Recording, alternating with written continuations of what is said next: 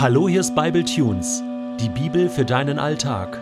Der heutige Bible Tune steht in 1. Samuel 26, die Verse 1 bis 12 und wird gelesen aus der Hoffnung für alle. Eines Tages kamen wieder einige Bewohner der Wüste Sif zu Saul nach Gibea. Wir wissen, wo David sich versteckt hält, meldeten sie dem König. Er lagert auf dem Hachila-Hügel gegenüber dem Wüstenstreifen von Jeschimon. Sofort rief Saul die 3000 besten Soldaten Israels zusammen und marschierte mit ihnen in die Wüste Sif, um David aufzuspüren. Auf dem Hachila-Hügel gegenüber von Jeschimon schlug er entlang der Straße sein Lager auf. David versteckte sich immer noch in der Wüste. Als er hörte, dass Saul ihn wieder verfolgte, schickte er sofort einige Kundschafter los. Sie kehrten mit der Nachricht zurück, der König sei tatsächlich mit einem Heer in der Wüste. Da schlich sich David selbst heimlich an das Lager Sauls heran. Er sah gleich, wo der König und sein Heerführer Abner, ein Sohn Ners, übernachteten. Das Lager war kreisförmig aufgebaut. Außen herum hatten die Soldaten sich niedergelassen, im innersten Ring aber war die Schlafstelle Sauls. David hatte zwei Begleiter bei sich, den Hethiter Ahimelech und Abishai, den Sohn seiner Schwester Zeruja und Bruder Joabs. Heute Nacht schleiche ich mich an das Lager heran, sagte David. Wer von euch kommt mit? Ich gehe mit, antwortete Abishai. Mitten in der Nacht machten sie sich auf den Weg. Sie schlichen an den schlafenden Soldaten und an Abner vorbei und drangen bis in den innersten Ring vor. Dort lag Saul und schlief fest. Sein Speer steckte neben seinem Kopfkissen im Boden. Heute hat Gott dir deinen Feind ausgeliefert, flüsterte Abishai David zu. Lass mich ihn mit seinem Speer an den Boden spießen. Ich brauche nur einen einzigen Stoß. Ein zweiter wird nicht nötig sein, darauf kannst du dich verlassen. David wehrte ab. Das wirst du nicht tun. Keiner kommt ungestraft davon, der sich an dem König vergreift, den der Herr eingesetzt hat. So gewiss der Herr lebt, er selbst wird festlegen, wann Saul sterben muss, ganz gleich, ob eines natürlichen Todes oder in einer Schlacht. Der Herr bewahre mich davor, seinem König etwas anzutun. Doch komm, nimm seinen Speer und seinen Wasserkrug, und dann lass uns hier verschwinden. Sie nahmen beides mit und schlichen wieder fort. Niemand im Lager hatte etwas gesehen oder gehört. Keiner war aufgewacht. Alle schliefen fest, denn der Herr hatte sie in einen tiefen Schlaf fallen lassen. Wie würdest du einen Menschen mit Charakter beschreiben? Man sagt doch so.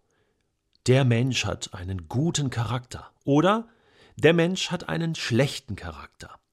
Ja, aber was sind denn die Merkmale eines guten oder eines schlechten Charakters? Ich finde, David zeigt hier in dieser Geschichte Charakter. Er hatte das Leben von Saul schon einmal verschont. Und damals waren auch die Gründe. Er ist König. Wer bin ich, dass ich sein Leben antaste? Nein, ich werde hier nicht schuldig werden. Aber dieser Versuchung, sein eigenes Ego, seine eigenen Wünsche durchzusetzen, immer wieder zu widerstehen, das braucht Charakter. Und je mehr man das schafft, je öfter man das schafft, desto stärker wird der Charakter, desto, desto überzeugender wird ein Mensch und es reift eine Persönlichkeit heran. Da ist ein Mensch, der früher vielleicht sehr, ja, cholerisch war, der immer explodiert ist, der immer äh, gerade herausgesagt hat, was er denkt, verändert sich plötzlich über die Wochen und Monate und Jahre und das Leben verändert ihn und er schafft es immer mehr zu widerstehen. Jemand sagte einmal, Charakter bedeutet, sich selbst im Wege stehen zu können. Und zwar seinen eigenen Wünschen seinem eigenen Egoismus im Wege zu stehen und zu sagen, nein, das will ich nicht, nein, das tue ich nicht. Man findet in der Bibel viele charakterlose Menschen oder beziehungsweise Menschen, die mehr Charakter hätten zeigen können. Die Liste ist lang. Es geht am Anfang auf den ersten Seiten schon los. Adam hätte mehr Charakter zeigen können, als da Eva von dem Baum der Erkenntnis die Frucht nahm und gegessen hat, er hätte Charakter zeigen können und, und sie schützen können und eingreifen müssen und widerstehen müssen, sich selbst im Wege stehen müssen und anderen damit helfen. Auch kein auf dem Feld mehr Charakter. Warum erschlägt er gleich seinen Bruder? Charakter hätte bedeutet, sich das zu verkneifen, diesen Mord, oder?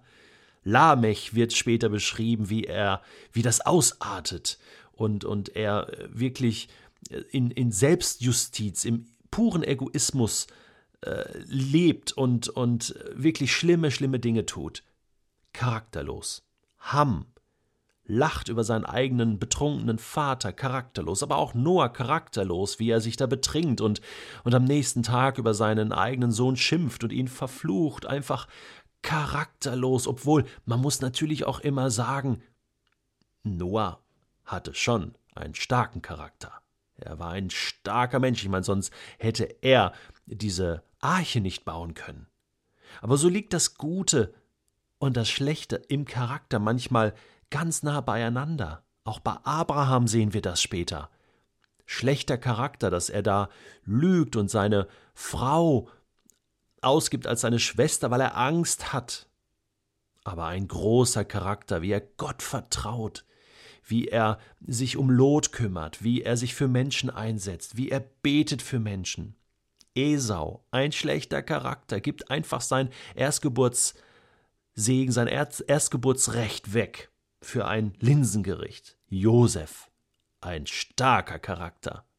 Am Anfang ein bisschen charakterlos, weil er rumprahlt mit dem, was, was Gott ihm geben will, aber am Ende starker Charakter, wie er da Potiphas Frau widersteht und, und wegläuft, ja, sich selbst seinen eigenen Wünschen im Wege stehen, sagen, nein, das ist ein No-Go, das tue ich nicht, ich gehe jetzt einen anderen Weg. Und dann leidet er darunter, muss ins Gefängnis ähm, und, und wird, wird total runtergemacht und stirbt fast dort. Und Gott wendet sich ihm dann zu und belohnt ihn. Und er mit seinem starken Charakter, der Gott vertraut, ist dann wirklich der Mann, der dann seine Familie retten kann, der Mann in Ägypten.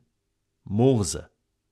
Über Mose könnte man so viel sagen, aber eine Charaktereigenschaft von ihm war die Demut. Mose wird als der demütigste Mensch auf Erden bezeichnet. Und da sind wir schon bei Charaktereigenschaften. Ja, man kann Charakter irgendwie messen. Da gibt es verschiedene Eigenschaften, Demut, Treue, Freigiebigkeit, Großzügigkeit.